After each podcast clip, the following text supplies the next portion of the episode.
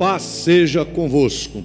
Como nós já falamos no início, nesse culto de primícias e missões, mas também em comemoração ao Dia das Mães e também fazendo menção de que hoje é o Dia Internacional da Família, a palavra que nós vamos pregar, ela tem um título Coração de Mãe. E eu gostaria de ver com você Lucas capítulo 2, versículo de número 19. Lucas capítulo 2, versículo de número 19. Glória a Deus. Abrindo aí a sua Bíblia, você que está em casa, o texto deve estar aparecendo para você aí na tela. Nós lemos assim: Mas Maria guardava todas estas coisas, conferindo-as em seu coração. Mas Maria guardava todas essas coisas, conferindo-as em seu coração. Pai Celestial, é a Sua palavra santa, fala conosco no nome de Jesus. Amém. Podem se assentar. Com que é ocupado o coração de uma mãe? O que, que habita no coração de uma mãe? Bom, hoje, com esse paralelo de primícias, missões, menção do Dia das Mães e Dia Internacional da Família, eu quero compartilhar com você um pouco a respeito da responsabilidade que nós temos que ter como igreja. E pensando em igreja aí como uma mãe, pensando na igreja noiva, pensando na igreja que vai desposar o cordeiro. Por que, que isso é tão importante? Por que, que isso é tão imprescindível? Porque nós vivemos tempos, tempos difíceis e tempos do fim. Não que houve algum tempo fácil, não.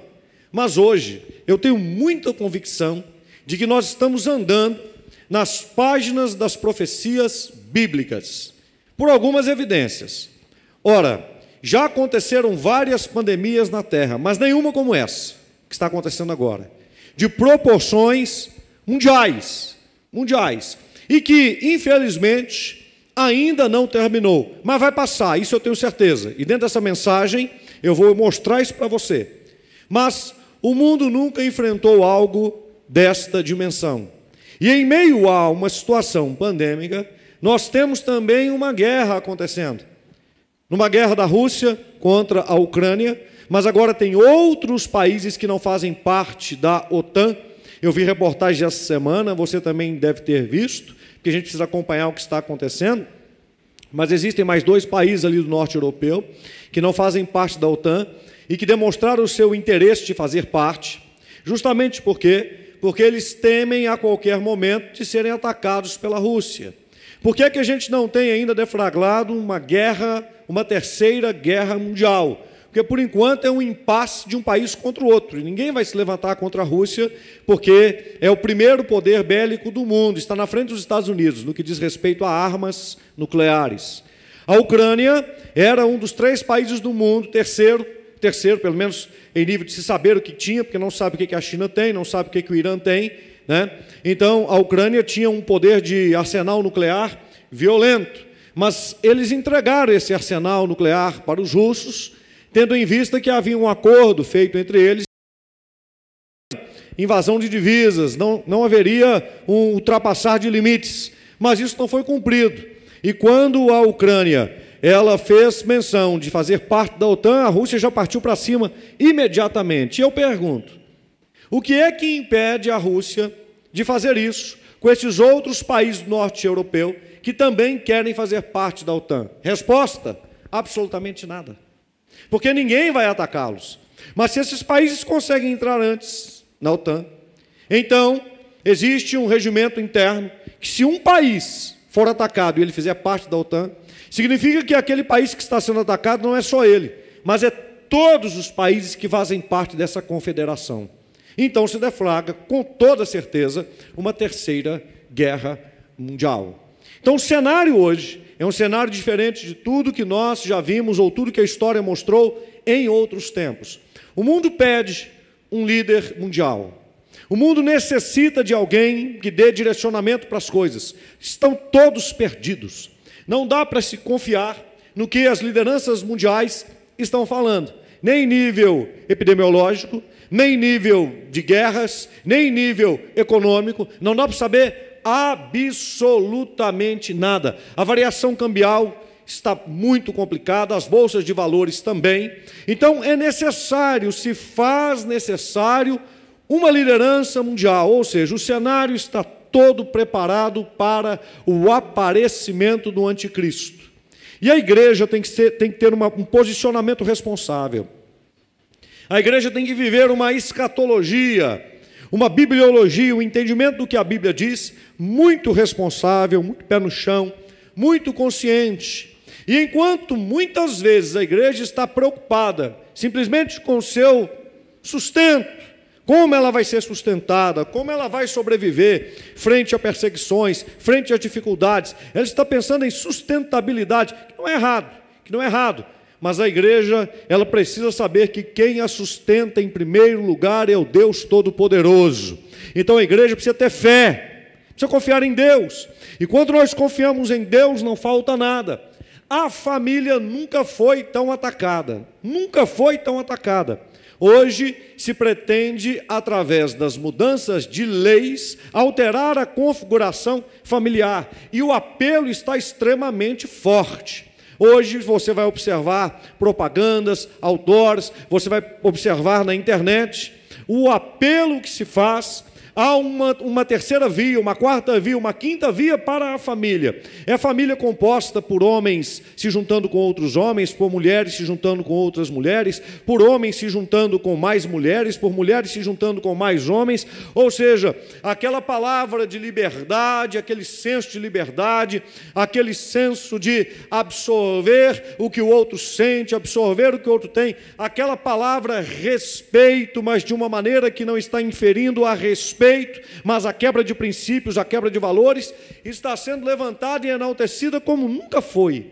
Então nós vivemos um cenário mundial que se você fizer uma leitura bíblica, você consegue perceber direitinho o que está acontecendo. Eu estava ainda lendo uma reportagem na semana passada de uma cientista brasileira respeitada em nível mundial, falando a respeito, já contando, tá? Eu já estou contando de 2000, do ano 2000 para cá, mas essa reportagem é da semana passada.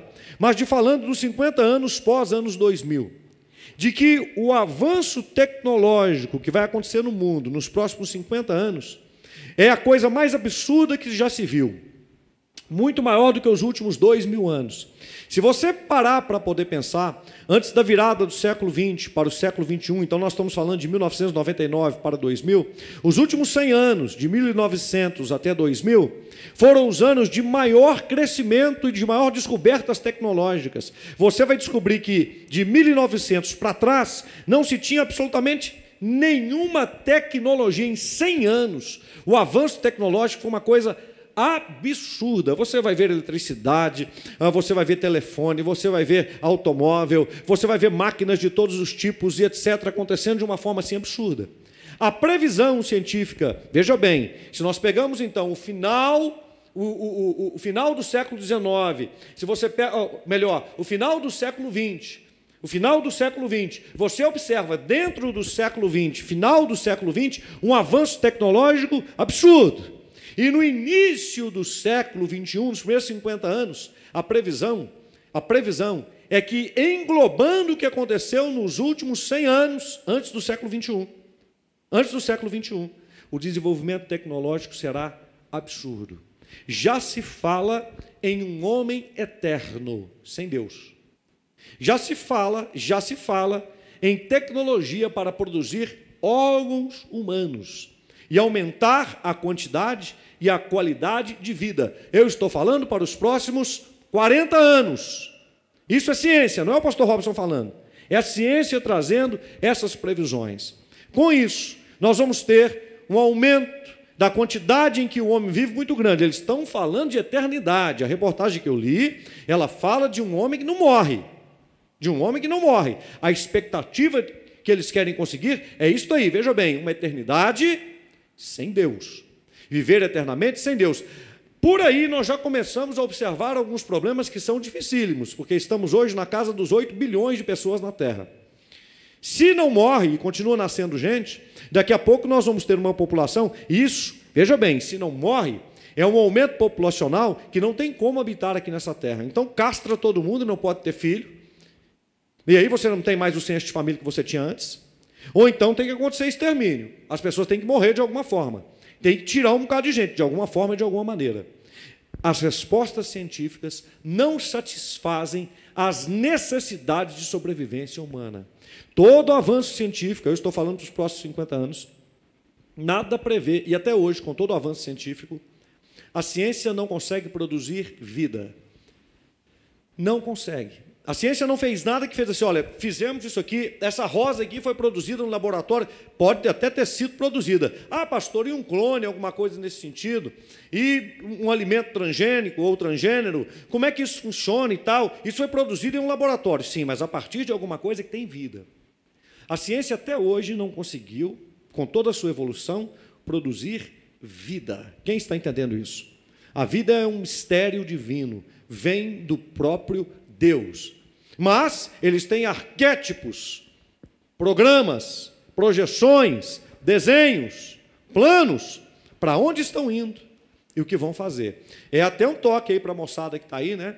Esse campo, esse campo de, de, de, genética, esse campo de estudo do, do, do DNA, esse campo de, de ciência, de tecnologia, de cibernética, isso vai crescer demais. Eles falam na questão da junção do ser humano com a máquina, que não tem como a raça humana sobreviver sem estar com uma junção com a máquina. E com isso você vê cada vez mais a mão de obra sendo extinta. As máquinas hoje fazem tudo, produzem tudo. Então falta trabalho, porque hoje alguma coisa precisava de alguém fazer um trabalho braçal poder fazer, já tem uma máquina fazendo. Trabalho de 10, 20, 30, 40 homens, com custo muito mais baixo. Então veja bem, um homem caminha para um lado que não tem como ele resolver as coisas.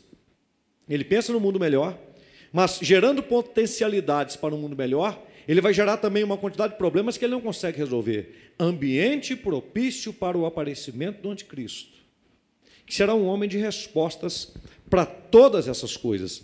E quando eu digo isso dentro de um culto de primícias, missões, Dia das Mães, Dia Internacional da Família, lendo esta palavra, mas Maria guardava todas estas coisas, conferindo-as em seu coração, se você observa o texto que nós estamos tirando isso, que é Lucas capítulo 2, é o texto onde o anjo Gabriel aparece para Maria, fala com ela a respeito do nascimento de Jesus. Jesus nasce. Lucas vai narrar exatamente o ponto em que os pastores, eles têm aquele encontro, eles veem os anjos falando a respeito do que está acontecendo, glória a Deus nas alturas e paz na terra aos homens de boa vontade, boa índole, aos homens que interessam em obedecer a Deus. Os anjos estão clamando isso ante o nascimento de Jesus. E o relato de Lucas não nos mostra os magos, porque isso vai acontecer dois anos depois. Dois anos depois é que os magos vão visitar Jesus. Ele já vai estar com dois aninhos de idade e já vai estar em uma casa e não na manjedoura. Lucas relata o nascimento e relata o Jesus na manjedoura.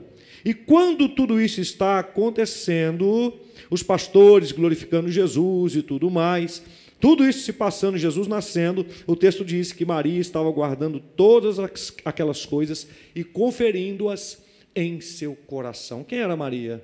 Uma mulher, agora uma mãe, adolescente. O que isso nos mostra? Isso nos mostra que Deus confiou o nascimento do Redentor, do Messias, não a uma mulher madura, a uma mulher feita, a uma mulher cheia de experiência, mas a uma adolescente. Por quê? Porque Deus olha para nós com potencialidade. E como é que nós vivemos hoje? Nós vivemos num mundo que cada vez mais tira a responsabilidade das pessoas, onde as pessoas copiam um ser do outro. Não, eu quero ser parecido com fulano de tal. Nós vivemos num mundo onde não há autenticidade, as pessoas não são autênticas.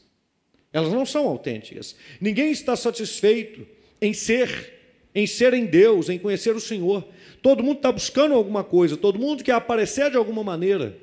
Todo mundo quer se mostrar de alguma forma. Nós vivemos de um mundo aparente que se tornou extremamente egoísta. Ao invés de ser altruísta, de se preocupar com a necessidade do outro, que é o mandamento bíblico, nós vivemos numa época em que as pessoas são egoístas. O que é isso? O ego nunca esteve tão no centro. Nós vivemos num mundo onde as coisas estão ridicularizadas. ridicularizadas. Você observa o que é que está sendo colocado no topo da mídia, o que é mais comentado nas mídias sociais. Você observa que é uma música que não tem qualidade, que é uma arte que você não sabe do que, é que se trata, é uma cultura que está completamente contaminada, é um tipo de família que está completamente pervertido, perdendo o juízo. Então o mundo está num caminho muito propício, e a gente consegue enxergar isso nas páginas da Bíblia, para os tempos do fim. E as leis do mundo inteiro, elas tentam se voltar e vão convergindo para isso. Olha, se a gente não consegue alterar a cabeça das pessoas para que elas sejam do jeito que a gente diz que está certo, então nós vamos fazer leis que, trans, que as transformem e as obriguem, se não conseguir transformar, que no mínimo as obriguem a obedecer o que nós temos como verdade. Anulando o Rei Jesus, que diz: Eu sou o caminho, a verdade e a vida. Anulando Deus da história. E nós precisamos saber em que momento nós vivemos e qual é o nosso papel. Porque, meu querido, olhe para mim. Você não vai ser amado, não. Você vai ser odiado. Por causa da sua fé, por causa do seu Jesus, você será odiado. Você tem que entender isso, viu? Porque no mundo onde a gente vive, com um apelo sentimental, todo mundo querendo ser amado, Todo mundo, né? Aquela questão da depresinha ali, ó. Eu preciso ser amado, eu preciso ser aceito, eu preciso ser abraçado. Uma coisa que a igreja não pode ter é isso.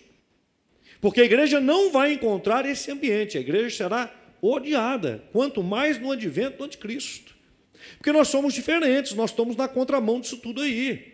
Nós não vamos abraçar isso tudo aí. Então nós temos, temos que aprender. Uma adolescente, mulher, recebendo o legado de dar à luz a um filho que é um Messias, grávida, sem estar casada.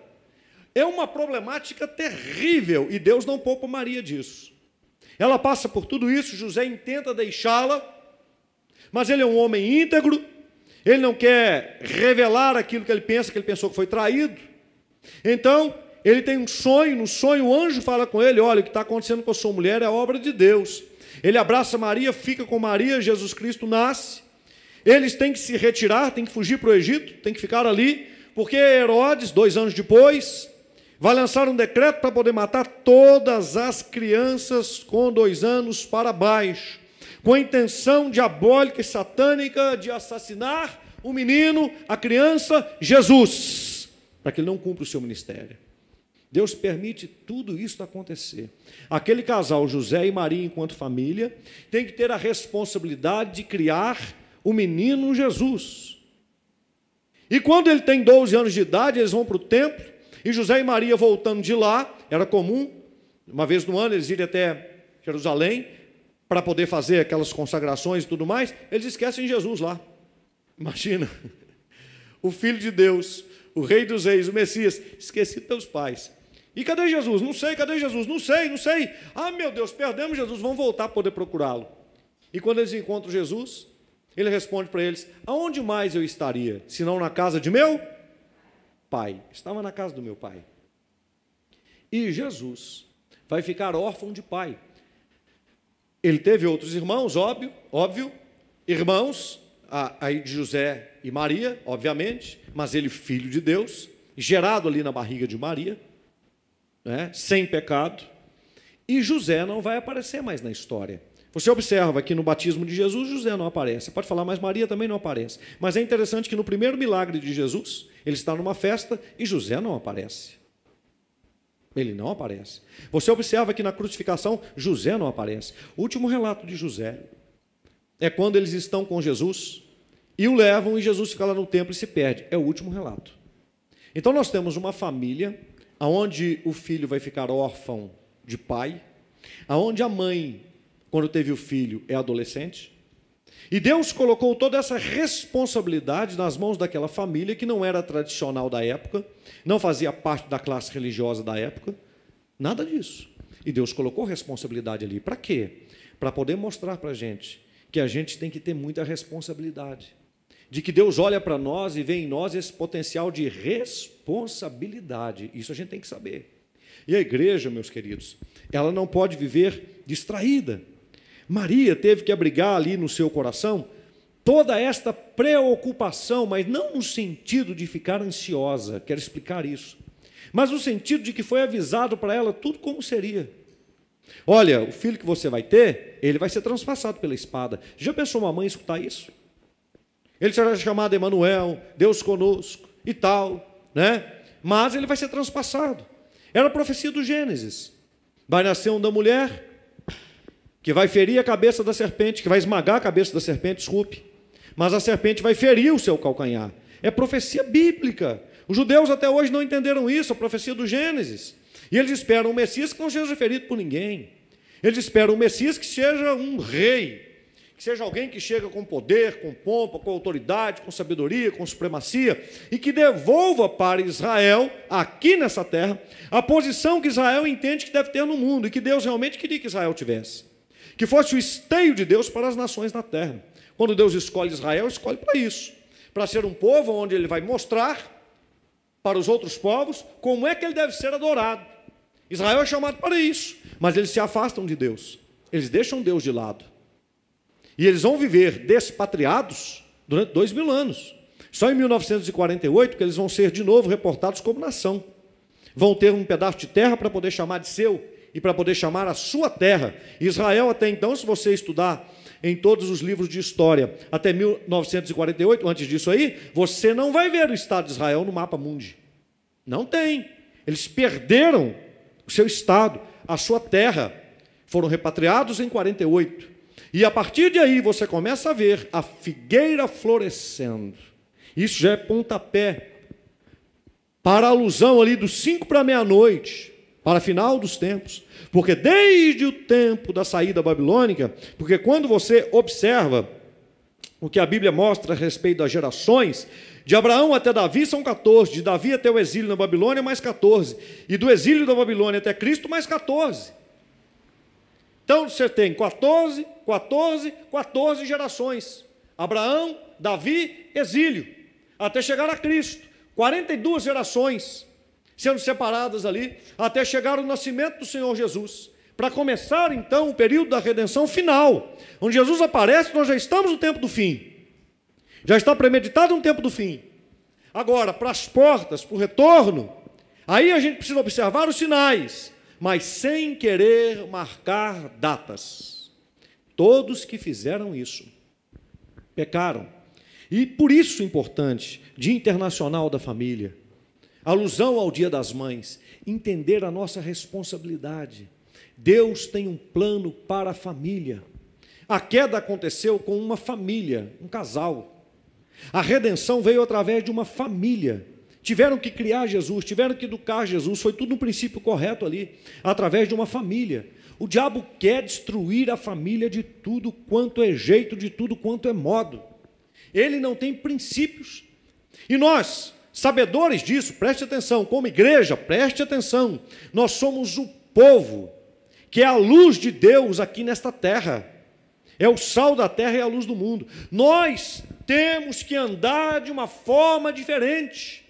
Nós não podemos criar os nossos filhos como o mundo cria. Nós não podemos deixar esses princípios do mundo entrar dentro da nossa casa.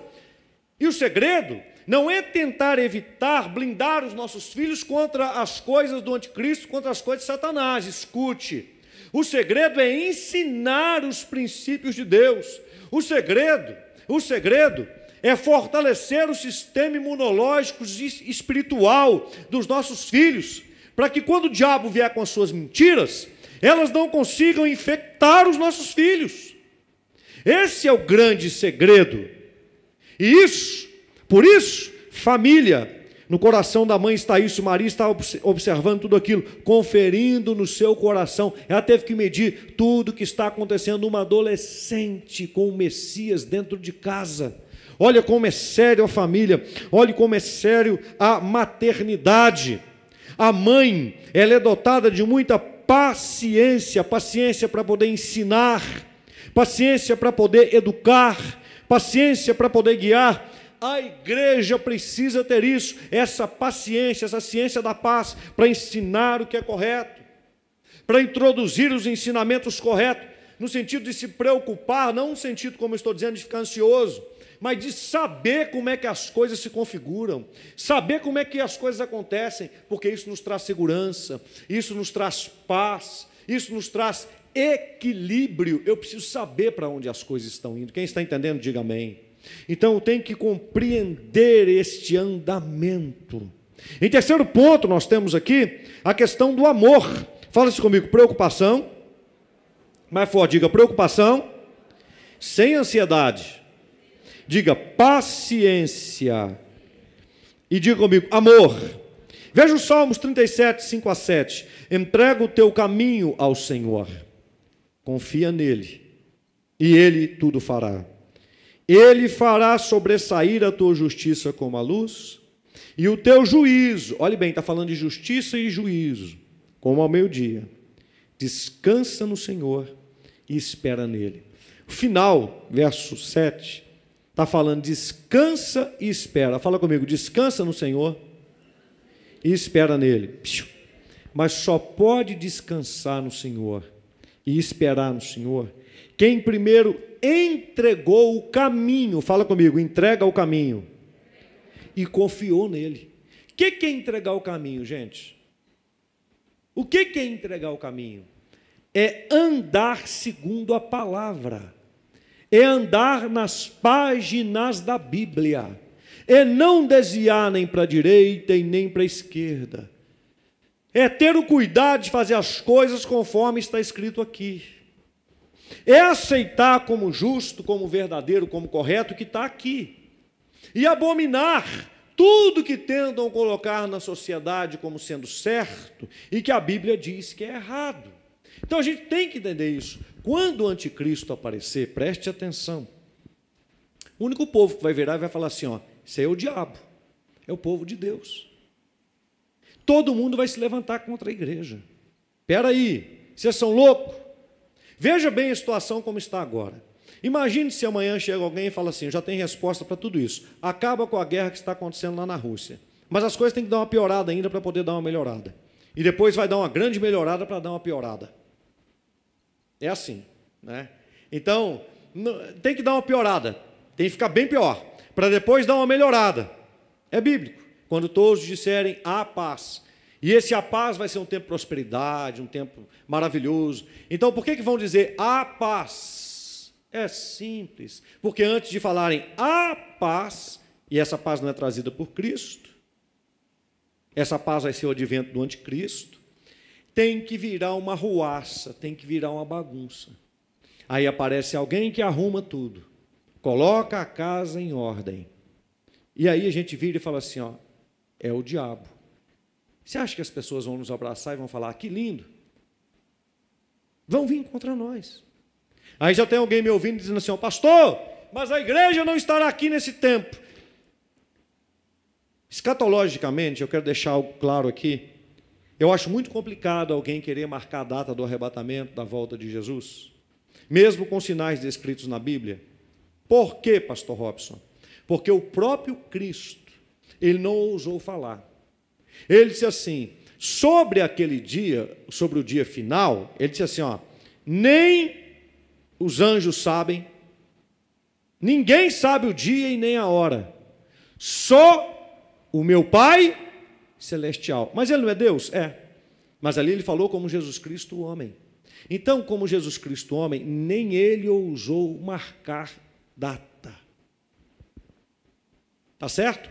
Eu gostaria muito que a igreja fosse arrebatada antes do início da grande tribulação. Ah, como eu gostaria. Seria maravilhoso. Ou tem alguém aqui que gosta de sofrer? Mas eu não posso marcar essa data e afirmar. Então, o que, que eu, como pastor, prefiro pregar e prefiro ensinar? Que você esteja preparado para passar pela grande tribulação. Ai, pastor, mas não pode. Esteja preparado. Você sabe por quê?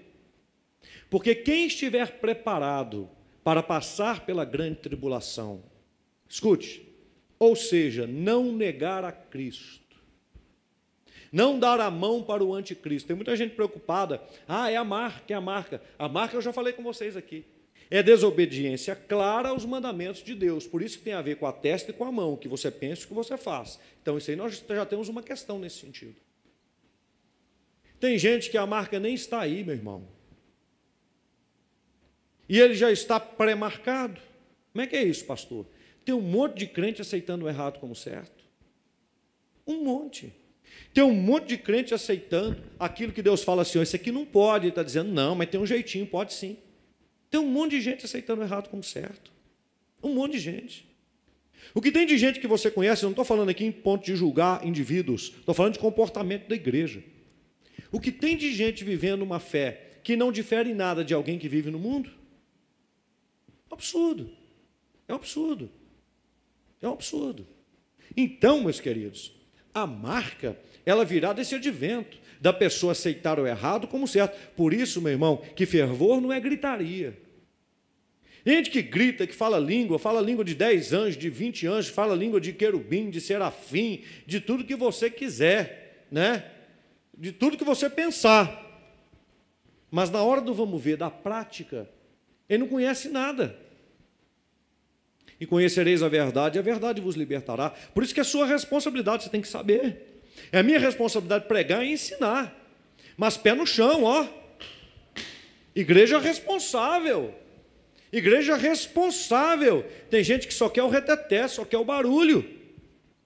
Só quer a festa. Ah, não vamos cantar, não. Eu gosto de festa, eu gosto disso, né? Vamos lá, que tal?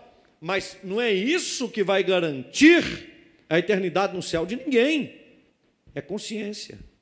Não é ver anjo. Palavra já está revelada. É saber como é que as coisas acontecem. Eu não posso contrariar o que diz a palavra de Deus. Eu não posso ir contra o que diz a palavra de Deus. E o anticristo vai fazer isso. Vai fazer isso.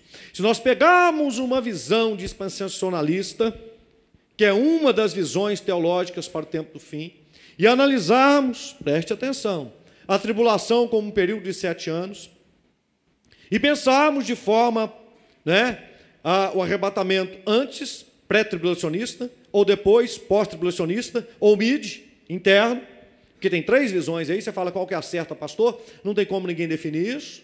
Como eu disse, não tem como marcar data, não tem como. Eu gostaria, eu gostaria que fosse pré, que todo mundo fosse arrebatado antes do período tribulacional, mas eu tenho algumas perguntas, por exemplo, por que é que Deus pouparia a igreja do tempo do fim, que tem que testemunhar o seu amor para ele, tem que haver prova, se ele não poupou a igreja do início dos tempos? Se todos os apóstolos, discípulos diretos de Jesus que andaram com ele, foram perseguidos e foram ultrajados, e morreram martirizados, exceto João. Não morreu martirizado, mas foi. Por que é que nós seríamos poupados? Por que é que não haveria uma prova para a igreja no tempo do fim? É uma coisa que eu penso.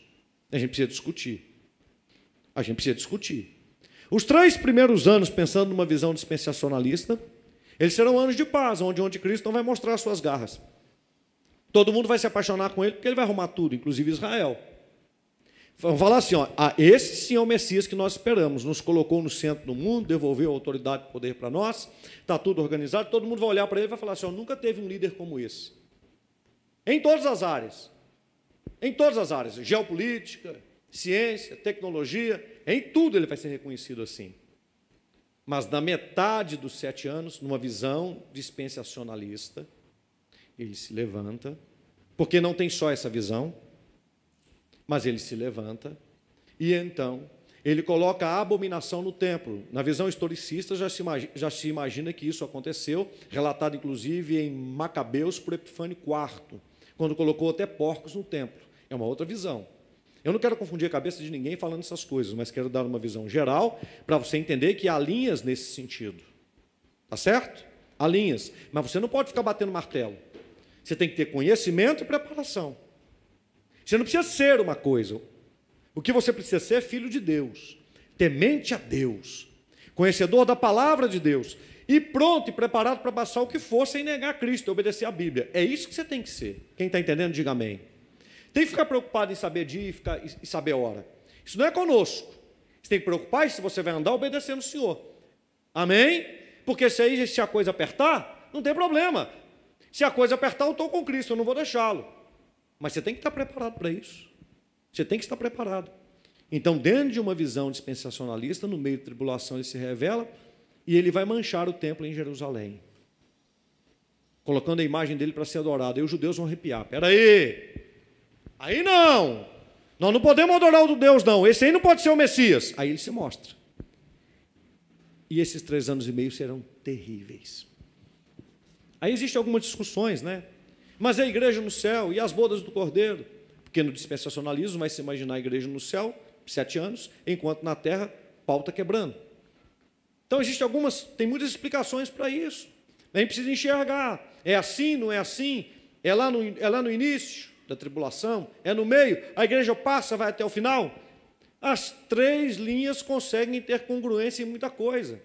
E conseguem trazer incompatibilidade também em muitas coisas. O que a gente precisa saber? Estudar, conhecer, saber como é que isso se processa, retirar o maior entendimento bíblico de todas essas linhas interpretativas, mas, sobretudo, viver a nossa fé de maneira sóbria. O que não pode é a igreja viver desvairada numa bagunça. Aí não dá.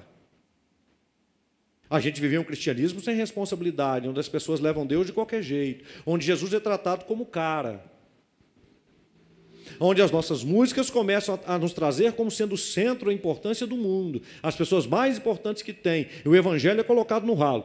Aí não dá. Onde as pessoas não querem compromisso com Deus e com a sua palavra, elas querem um Deus que seja seu servente. Elas querem um Deus que resolva os seus problemas. Elas não querem ser servos, mas elas querem ser servidas por Deus. É isso que não dá. É disso que a gente precisa fugir. Aí que entra esta questão do coração de mãe. A mãe tem que ter cuidado com seu filho. E nós temos outro aspecto aí da paternidade ou da, da questão da família divina. Fala comigo, pai, filho e espírito. No pai você tem a figura do homem, no filho você tem a figura do filho. E no espírito você tem a figura da mulher, a palavra paráclito, que é a palavra Espírito Santo, paráclito, consolador, ajudador, advogado, é uma palavra feminina, de cunho feminino.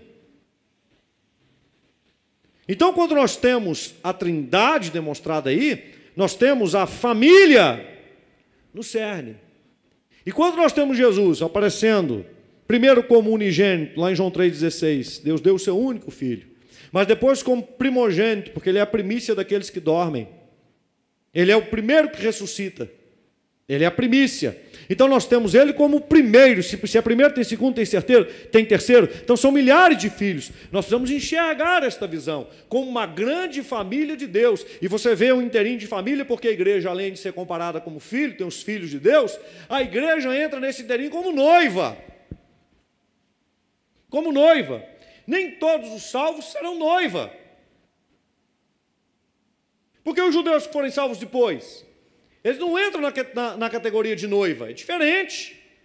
Então nós temos muitas coisas entrementes aí. Mas o que nós entendemos é: todos os que estão salvos estão debaixo da obediência da palavra do Senhor. Entenderam a graça de Deus. Não se esforçaram para ser salvos, mas entraram na salvação e depois de salvos se esforçaram em obedecer e caminhar com o Senhor. Não no esforço de dizendo assim, ó, eu vou vencer, mas aquilo que tem pregado na ceia, deixa Cristo viver em mim. Isso é igreja sólida. Isso é igreja verdadeira, porque senão amanhã você acorda deprimido e você fala assim: ah, nem tudo está bem. Não importa se você acordou deprimido, não importa se teve uma notícia ruim, não importa se as coisas apertaram, nós somos de Cristo. E aí nós entramos nessa questão preocupação, paciência, amor. O amor de uma mãe. A mãe desiste do filho? Eu não estou falando de aspectos genéricos, porque hoje nós vivemos num mundo tão degradado e sempre isso também aconteceu. Você tem mãe que vende filho? Tem. Você tem mãe que coloca filha na prostituição? Tem. Você vê onde é que o mundo chegou. Na Bíblia tem casos de mães que matou os filhos para poder comer? Tem. Tem. Mas isso é projeto de Deus? Não. Então, estou falando de uma linha natural, uma linha divina. Uma mãe protege o filho, protege ou não protege? Tira da sua boca para dar para o filho. É assim ou não é assim? Uma mãe ama os seus filhos e quer que os seus filhos estejam bem. Então a igreja precisa ter esse sentimento maternal, de cuidado. De cuidado. Sabe por quê? É inevitável o espírito do anticristo já está operando desde que o mundo é mundo, desde que o homem caiu, desde o Éden, o espírito do anticristo, que é contra Cristo, contra Deus, já está operando. A configuração da trindade satânica, porque ele imita Deus, Só que é muito fácil, ele é o contrário de Deus. Irmãos, é muito fácil perceber a operação do anticristo. Ele é contra Deus. Tudo que a palavra de Deus diz é assim, ele vai dizer, não é. É muito fácil. E você só tem que observar em você e dizer assim: ó, peraí, o que é que está sendo colocado como verdade? Ah, é isso daqui. Isso aqui é contra o que diz a palavra de Deus ou está na linha da palavra de Deus? Está contra, então, o anticristo. Ponto final. Por que, que nós seremos odiados? Em alguns aspectos já o somos. Por que, que já existe uma guerra declarada contra a família? Porque nós temos posicionamento. Já foi declarado por muitos aí que o que atrapalha a evolução da humanidade é a família e que eles estão em guerra contra a família, sim. Que estão em guerra contra a religião, sim. Porque a família e a religião estão atrasando tudo. O movimento comunista é contra a conjunção e formação familiar que nós temos. Ele é completamente contra essa estrutura de família.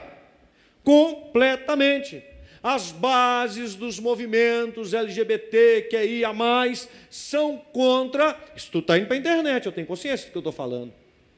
É contra a configuração da família chamada judaico-cristã, a família tradicional. É contra, não adianta querer ensaboar. Agora, nós não somos contra movimentos, nós somos a favor da palavra de Deus e temos posicionamentos que são firmes. Nós não abraçamos o comunismo e nem tampouco esses movimentos. Nós respeitamos o direito das pessoas fazerem e serem do jeito que elas quiserem. Mas a palavra de Deus sobre a qual tudo existe, Ele é o Criador, Ele é o Senhor. Como eu disse, a ciência até hoje não conseguiu produzir vida e nem conseguirá. Isso é um ato divino. Nós estamos debaixo desta palavra, e tudo que é antagônico à Bíblia, nós também temos antagonismo. Nós não concordamos. Ponto final. Ah, mas eu quero fazer isso. Legal. Aí a pessoa fala assim, mas eu quero viver desse jeito. O que está reservado para mim? O inferno? Ah, pastor Robson, está me discriminando, porque o inferno pode estar reservado. Mas não é eu que estou falando, é a Bíblia. Aí, preste atenção, eles são contra a Bíblia. Por quê? Tem um livro que norteia o nosso jeito de viver, a palavra de Deus. E ela não passa a mão na cabeça do pecado.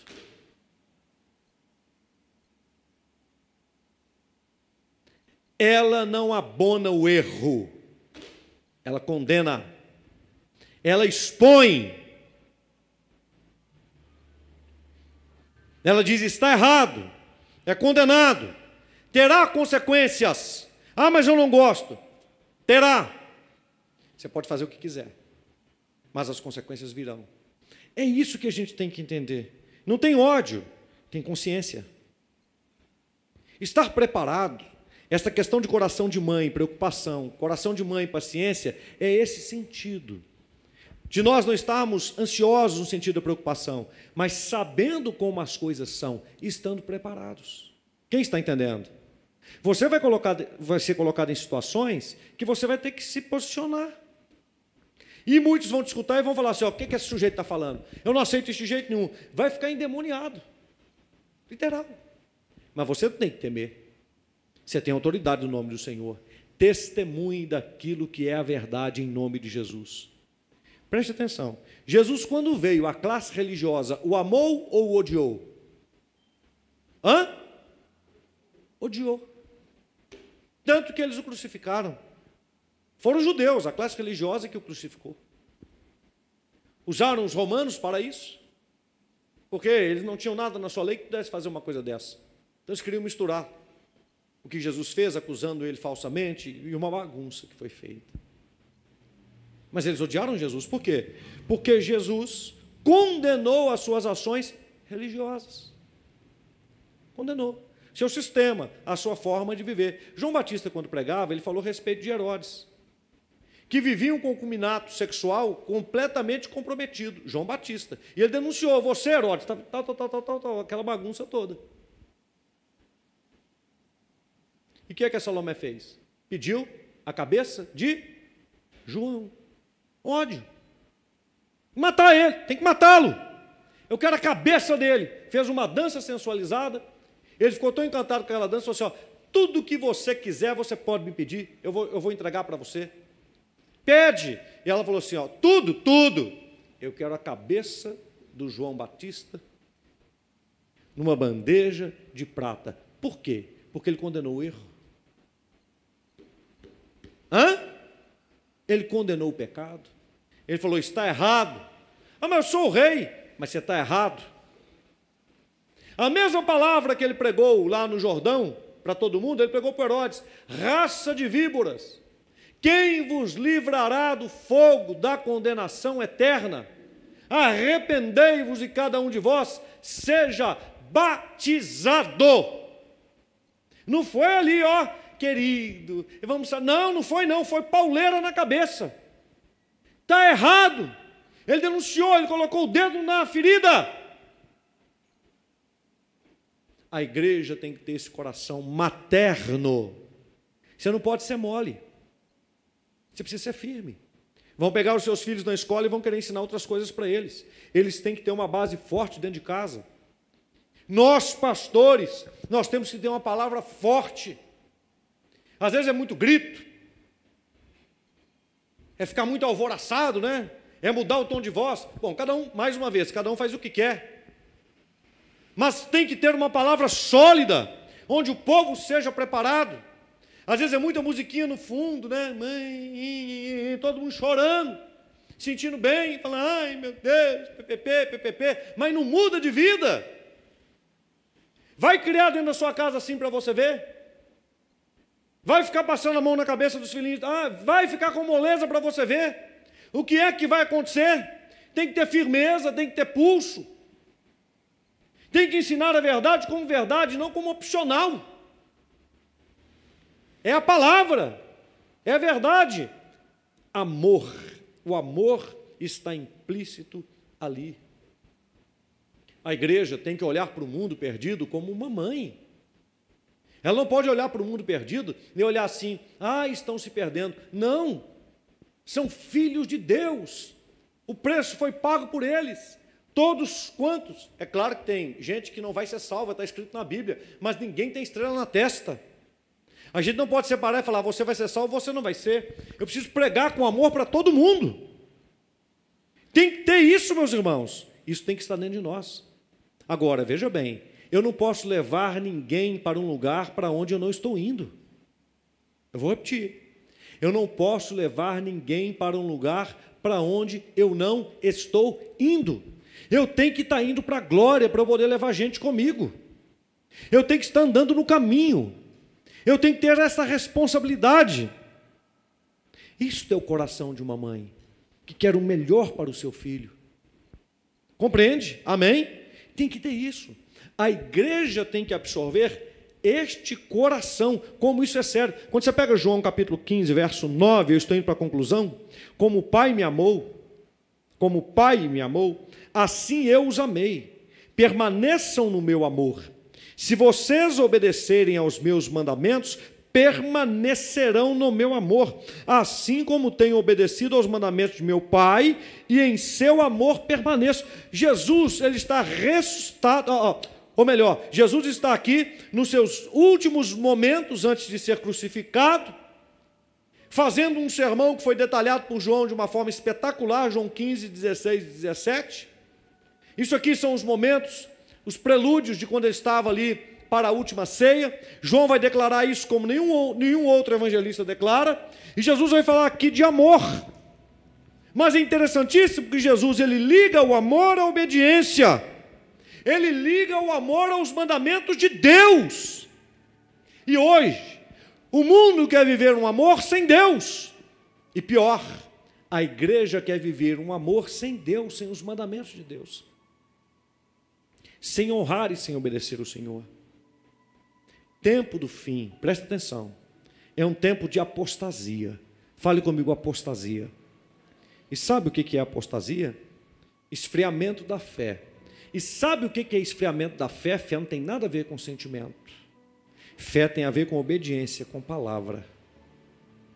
Apostasia é distanciamento do que está escrito aqui no livro sagrado. Então preste atenção. Você recebeu Jesus você foi salvo. Não perca isso por nada. Não deixa ninguém te roubar. Você está caminhando com o Senhor. Seja radical no que diz respeito ao livro sagrado. O que Deus diz que é, é. O que Ele fala que não é, não é. O que Ele fala que pode, pode. O que Ele diz que não pode, não pode. Não negocie estas coisas. Primeira coisa, você tem que estar aqui obedecendo. Segundo, você tem um chamado. Aí entra o coração de mãe. Nós somos o sal da terra e a luz do mundo. E com amor, nós devemos salgar para tirar o mundo da podridão. E devemos iluminar onde há trevas. Onde tem trevas, você não consegue ler, você não consegue ver direito, porque está tudo escuro. Então nós trazemos luz. Como é que é isso? Nós iluminamos para que as pessoas enxerguem Cristo, nós mostramos o caminho, é por aqui, ó. Se você está numa penumbra, está tudo escuro, você precisa de uma lanterna, você precisa de uma luz. Lâmpada para os meus pés é a sua palavra, e luz para o meu caminho. Significa o quê? Que eu vou caminhar sobre a Bíblia. Ela é lâmpada, ela mostra onde eu estou pisando. Ela é luz para o meu caminho. A palavra, ela mostra para mim como eu tenho que caminhar, aonde eu tenho que chegar. Então, se tem um povo que não tem que se preocupar no sentido da ansiedade, somos nós. Quem está entendendo, diga amém.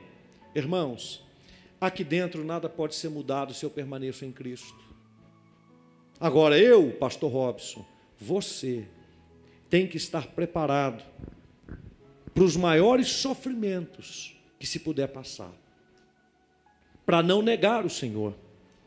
E que eu quero terminar te perguntando nessa noite é isso.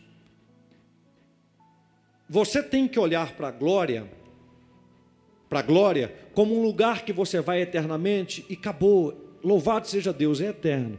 E você tem que olhar para o sofrimento, preste atenção. Se for tribulacional, três anos e meio. Mas eu não vou mentir para você, não.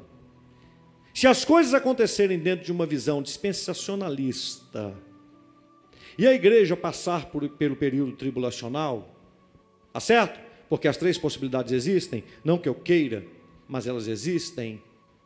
O sofrimento desse tempo vai ser como nunca se viu antes vai ser o pior que a raça humana já passou. E como pastor, eu prefiro te pregar assim, para que você não fique deprimido e nem com medo, porque sabe o que, isso me traz? Paz, porque eu já sei que vai acontecer. Amém? Se eu tiver que passar, irmãos, eu já tenho que ter isso configurado no meu coração. Eu não vou negar o Senhor. Quem está entendendo, diga amém. Olha para mim. Então, se aparecer alguém que todo mundo vai ovacionar, que todo mundo vai olhar e vai semi-adorar, que vai resolver todos os problemas, que vai proclamar paz e as coisas vão ficar muito boas. Preste atenção, saiba, é o anticristo. Dois, em aparecendo, e você está aqui, está todo mundo aqui, significa que não aconteceu o arrebatamento? Não se empolgue com o tempo que vai ser bom, porque vai ser. É igual quando o pessoal foi para Babilônia, foram colocados dentro do palácio de Nabucodonosor, mas não aceitaram comer a comida. A história se repete. Não aceite a comida. O que é comida? Palavra.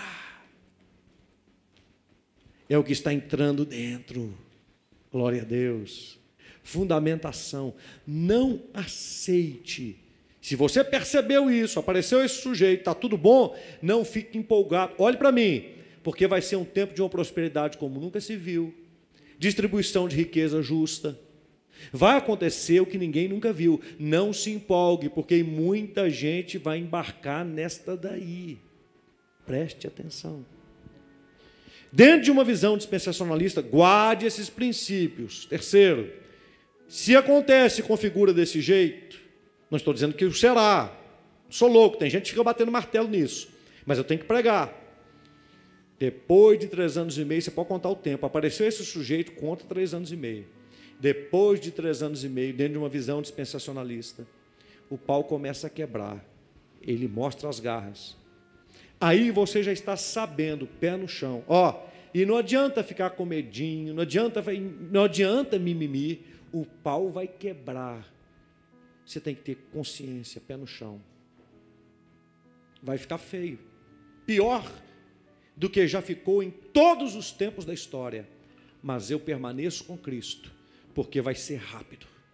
Quem está entendendo, diga glória a Deus. Quero eu e você que a gente não esteja aqui. Amém? Que a gente esteja na glória. Mas uma coisa eu tenho certeza: eu vou andar com Jesus, porque de um jeito ou do outro, com ou sem sofrimentos terríveis, ah, eu estarei com o meu Senhor, porque eu não vou negá-lo, eu não vou deixá-lo, eu não vou trocá-lo, eu não vou fazer barganha. Quem está entendendo, diga amém. Estou pregando isso para você, como seu pastor. Eu te amo. Eu quero o seu bem. O seu bem. E como eu quero o seu bem, eu te ensino Bíblia. Você que está me ouvindo em casa, estou te ensinando Bíblia. Eu não quero ficar, sabe, te enchendo de. de, de, de né? Não. Eu não quero ficar te enrolando. Bíblia. Para que você esteja firmado. Agora preste atenção. Preste atenção. Se você passar por umas provinhas pequenas agora e você já ficar assim, ó, ai que eu não estou aguentando, ai que eu não estou aguentando, pelo amor de Deus. E eu vou te explicar uma coisa. Sabe por que o Senhor permite você ser provado? Para te fortalecer, meu filho. Se você não aguentar o tranco, com as provas que você passa agora, como é que vai ser quando o negócio arrochar mesmo? Você não vai aguentar. Você não vai aguentar. Então, lá no seu serviço, você vai ser provado. Você é crente mesmo? Vão tentar denegrir sua fé. Você, rapaz, vai ser provado. Você é crente mesmo? Vai ter festa. Você, moça, vai ser provada. Olha, todo mundo passa por aqui. Esse caminho é o caminho para crescimento. Você vai ser provado. O que, que você vai fazer? Lá na escola, na universidade, você vai ser. Já está, viu? Eu estou falando aqui, a luzinha está acendendo aí, ó. Está acendendo aí. O diabo vai tentar ganhar seu coração, oferecendo coisas para você. É esse tempo que nós vivemos. Isso é uma repetição da história. Isso é o mínimo, viu? Agora, se você não aguenta isso, como é que vai ser? Eu estava vendo um professor de Kung Fu demonstrando a técnica dele. O sujeito dá soco no chão assim, ó, chão de madeira. Meu Deus, se eu der um soco daquele, quebra os ossos da minha mão tudo. Agora o detalhe é o seguinte: se ele deu um soco numa pessoa, vou te falar com você, ele quebra os ossos dela. Ele mobiliza uma pessoa assim, ó. Você precisa de ver que coisa. Ele mostrando treinamento para os dedos dele ficar forte. Para os dedos dele ficar forte. O que, que ele carrega, o que, que ele faz, como é que é. O que, que é isso? Você acha, por que, que ele treina desse jeito?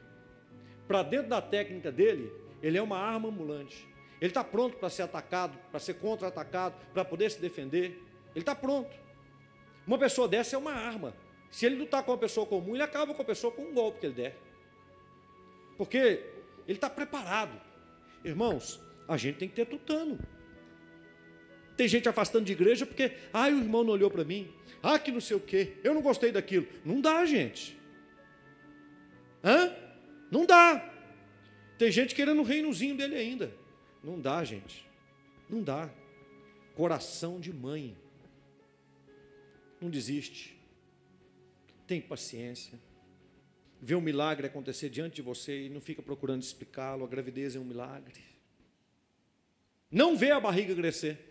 Você, mãe, sua barriga cresceu. Não cresceu para você ter filho? A Vanessa está aqui com um bebezinho. Você percebeu a sua barriga crescendo? Você viu ela crescer um centímetro? Ela cresceu daqui a pouco. Nove meses cresceu. Cresceu. O bebê já nasceu. É um milagre. Vai tentar fazer mal para essa criança para você ver o que, que essa mãe vira. É a dar a vida. Amor de mãe. Primeiro culto hoje estava a irmã Diva, 92 anos. Mês que vem ela faz 48 anos de Igreja do Glória, a mesma idade que a igreja tem de existência. Ela colocou o pé dela aqui no início. Tem outras irmãs também tão antigas quanto. Estou citando, né? 40, vai fazer 48 anos. Está aí. Firme. Já tem tataraneto. A palavra de Deus escoando por toda a família. Hã? Tem que ter carinho? Tem. Mas tem que ter firmeza? Tem também. em nome de Jesus. Você faz parte de uma igreja firme, a igreja do Senhor Jesus. Esse amor de mãe, esse coração de mãe, tem que estar aí em você. Você tem que ter tutano, você tem que ser firme, em nome de Jesus. E esta palavra, o conhecimento desta palavra, guardar esta palavra no seu coração, é o que vai garantir para você um futuro abençoado. Leva isso para dentro da sua casa. Ensina isso para os seus filhos, em nome de Jesus. Olha aqui, aqui você aprende Bíblia até o final dos tempos, não numa visão pessoal, mas numa visão bíblica.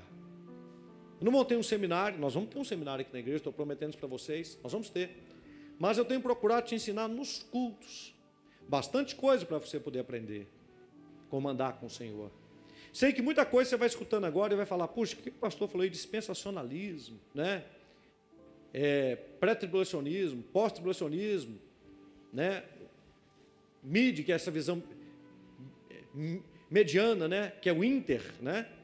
Quando é que isso vai acontecer? Se, se vai ser dessa forma? Visão historicista, né? E aí a gente não tratou a respeito de milenismo, pré-milenismo, nós não tratamos a respeito disso, né?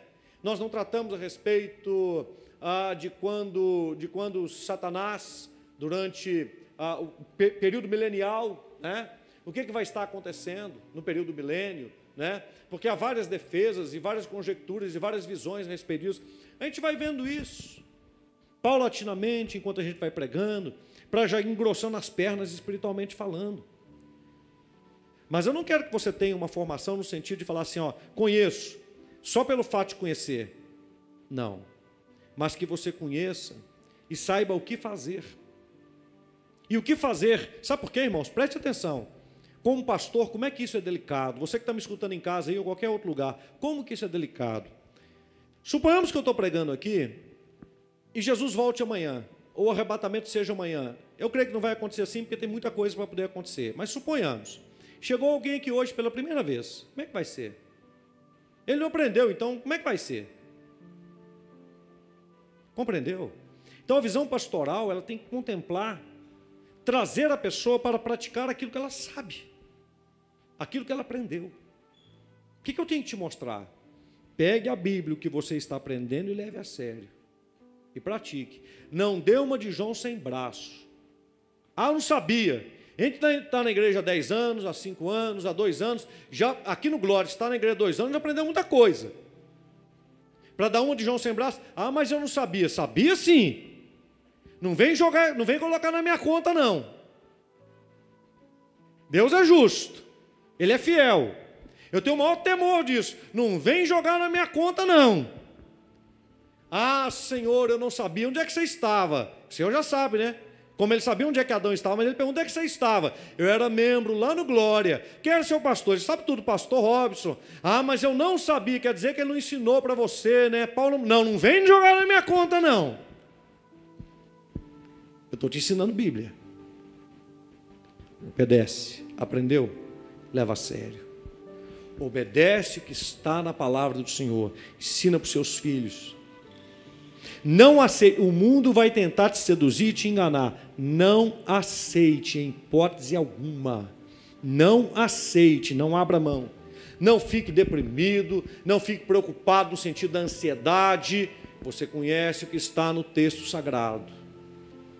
E se a palavra de Deus está falando com você aqui hoje, você percebe alguma coisa, o inimigo querendo te dar rasteira, vai para sua casa hoje, medite, e amanhã, na segunda-feira, retome algumas coisas que precisam ser retomadas. Alinhe-se. Tome postura.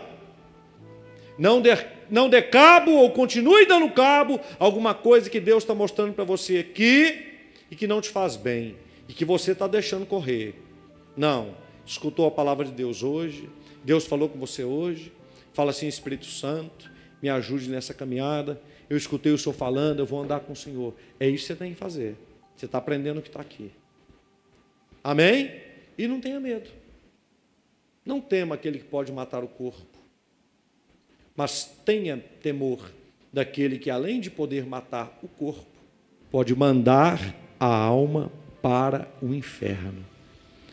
É esse que você tem que ter temor, é Deus. O diabo não. Amém? Amém? Então, amém. Eu quero orar agora. Fica de pé no seu lugar. Coração de mãe. Viva a fé com o coração de mãe. Mãe não aceita falcatruas com seus filhos, propostas indecentes, coisas erradas. Ela é mãe, gerou dentro dela. A fé tem que estar assim. A fé tem que estar assim. Fecha os olhos. Pai Celestial, fortaleça a igreja do Senhor, este povo que é teu e que está aqui, presencialmente, que passou por aqui hoje de manhã, nos dois cultos, que está aqui agora, esse povo que me escuta em casa, no trabalho, dentro de uma penitenciária, a palavra do Senhor, o Senhor não precisa de mim, mas o Senhor usa as coisas do jeito que o Senhor quer. Visita, visita essa pessoa que me escuta agora num leito de dor, Senhor. Talvez não está me escutando ao vivo, mas vai me ouvir no outro dia que esse culto já aconteceu. Alguém vai enviar para ela, ou ela vai estar tá trabalhando lá na internet, e vai aparecer isso lá e ela vai abrir, Senhor. Que o seu poder toque essa vida agora. E haja conversão, arrependimento, mudança de vida em nome de Jesus. Que este coração se volte para o Senhor e essa pessoa tenha temor do Senhor e compromisso contigo, com a fé. Compromisso, meu Deus, com a eternidade. Que todo o medo seja tirado e que a revelação da palavra traga essa consciência divina de saber o que está acontecendo, de enxergar a luz da Bíblia todos os fatos que virão acontecer no futuro. Eu passando por eles ou não, não importa que o Senhor nos fortaleça, nos fortaleça, nos revigore, e todo o plano de Satanás contra a vida da igreja seja frustrado. Meu Deus, que todos os que me escutam agora façam parte da igreja que vai viver na eternidade. Que todos os que me ouvem agora façam parte dos que vão cear com Cristo a ceia do céu, em nome de Jesus. Que todos que me escutam agora façam parte dos salvos, que estarão vestidos com vestiduras brancas e com palmas nas suas mãos, dizendo: Bendito é o Deus da nossa salvação.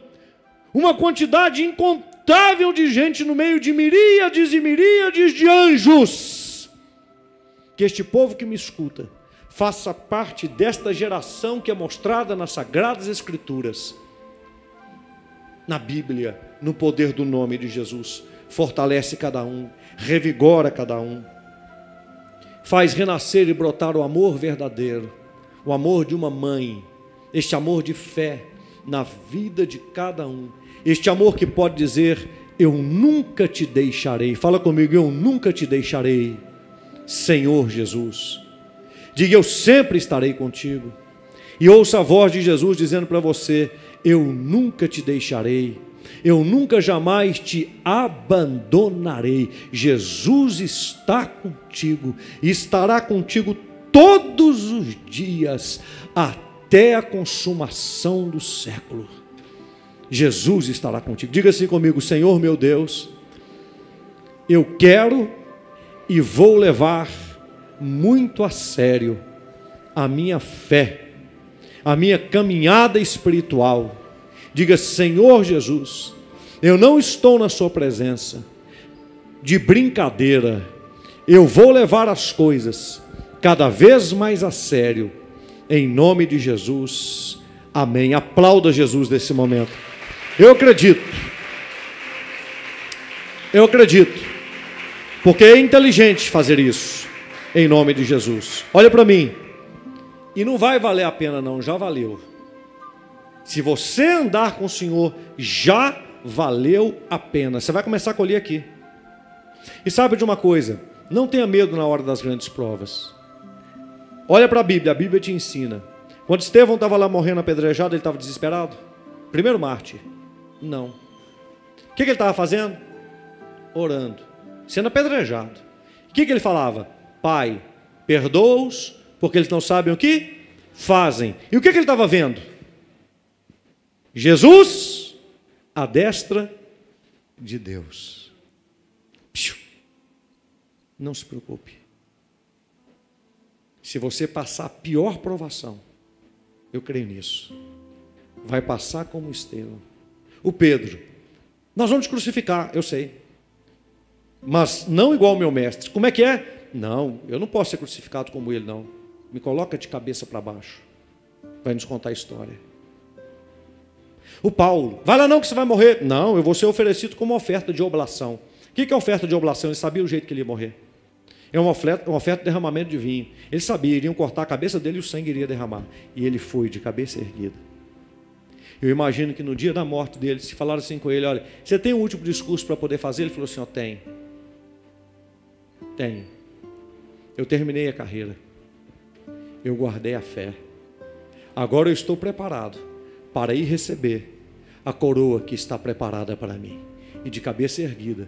Eu creio que, como do mesmo jeito que nos relata o texto de Atos, lá na Macedônia, ele cantando, quando estava preso juntamente com Silas, eu acredito que o Paulo começou a cantar um cântico. Não sei o que ele cantou, mas acredito que ele foi. Exaltando o Senhor, dizendo: É uma honra, Senhor. Colocou a cabeça dele lá no lugar. Veio o centurião, cortou a cabeça dele, a cabeça dele rolou no chão. E ele foi recebido na glória pelo Senhor. Sem medo. Sem medo. Porque andou com Deus. Em nome de Jesus. Amém? Dia Internacional da Família. Vamos levar a sério.